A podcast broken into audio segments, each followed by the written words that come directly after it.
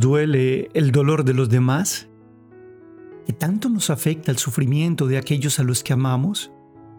¿Qué actitudes asumimos cuando vemos que alguien, así no lo conozcamos, y más aún si es alguien próximo, está sufriendo? ¿Tiene alguna dificultad, algún problema? La actitud correcta que deberíamos asumir es la compasión. Permítame darle la más cordial bienvenida a un nuevo episodio de nuestro podcast. En esta ocasión, siguiendo la secuencia de las palabras, queremos invitarlos a meditar acerca de la compasión, una palabra que alivia el dolor de los demás. El padre Eugenio Prevó hablaba de la necesidad de desarrollar en nuestros corazones, en nuestra vida, un amor de compasión. ¿Qué significa eso? Permítanme comenzar con una historia que escuché aquí en el Canadá y que me ayuda a entender hasta dónde debe ir ese amor de compasión del que habla el padre Eugenio Prevot. Contaba un señor que alguna vez conduciendo su vehículo por una de las autopistas aquí en Quebec, en medio de una tempestad de nieve, vio por su retrovisor que el vehículo que venía atrás perdió el control y se salió de la vía. Él se angustió al ver que el vehículo desapareció, se detuvo y decidió inmediatamente tomar su teléfono y llamar la ambulancia. Cuando lo hizo, se dijo a sí mismo estar tranquilo y continuó su camino.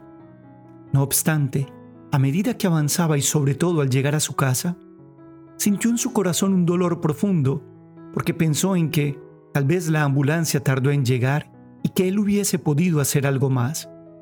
El amor de compasión no se puede quedar solamente en una mirada lejana de los acontecimientos. Tiene que llevarnos y movernos a actuar. La experiencia que nos narra Jesús de muchas maneras, pero sobre todo en la parábola del buen samaritano. Esta persona no se conformó con mirar desde lejos, se acercó y ayudó a curar las heridas de ese pobre herido del camino. Por eso es importante que nosotros tengamos muy claro que la compasión no es lo mismo que la empatía.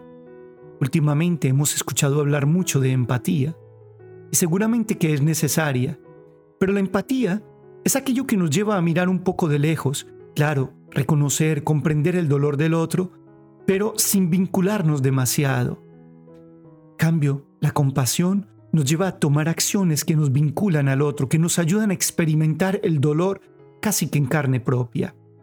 Al fin y al cabo, la palabra compasión viene del latín compasio, que significa sufrir con, padecer con. Por lo tanto, no es algo lejano, sino una situación que me afecta. También cambia mi manera de percibir, mi manera de ver las cosas. Tampoco podemos confundir compasión con lástima. La lástima es aún un sentimiento más egoísta, es una manera de mirar las cosas, de mirar ese sufrimiento, pero desde lejos, diciéndonos a veces a nosotros mismos, menos mal a mí no me pasa. Gracias a Dios yo no soy como esta persona, o no he hecho las cosas que ella hizo para vivir lo que vive hoy. Sí, hay una especie de dolor, pero no es un dolor compasivo, es simplemente una mirada lejana, que no se acerca, que no ayuda. La compasión también tenemos que vivirla en la verdad, ser compasivos implica un para. No es una misericordia falsa. Aceptar que el otro viva de cualquier manera. Es compadecerse para ayudarle en el camino que lo va a llevar a progresar. Podríamos decirlo de otra manera. Es ser misericordiosos para rescatar al otro. La compasión nos acerca a la misericordia. Por eso decimos que Dios es compasivo y misericordioso. Desde esa compasión nos rescata, nos alivia, nos ayuda a cambiar de vida. ¿Cuántas experiencias de compasión hemos vivido? Seguramente que ustedes y yo hemos observado cómo muchas veces son nuestras mamás las que son capaces de vivir compasivamente ese amor. Cuánto dolor en el corazón de una madre por el sufrimiento de sus hijos. El Señor nos dé la gracia de vivir todos los días esos sentimientos compasivos, con una llamada sencilla, con un acto de caridad sencillo. simplemente acercándonos, haciéndonos presentes. A veces no se necesitan muchas palabras. Es más, los sentimientos de auténtica compasión ni siquiera requieren palabras, solo presencia, actos concretos. No nos quedemos simplemente con llamar a la ambulancia como la historia que les conté. Pidámosle al Señor que nos dé los sentimientos de su Hijo para implicarnos, de la Santísima Virgen María, como lo dice el Padre Eugenio, que siembre en nuestras almas ese amor de compasión que tanto necesitamos. Una gran alegría acompañarlos. Viva Jesús, hasta pronto.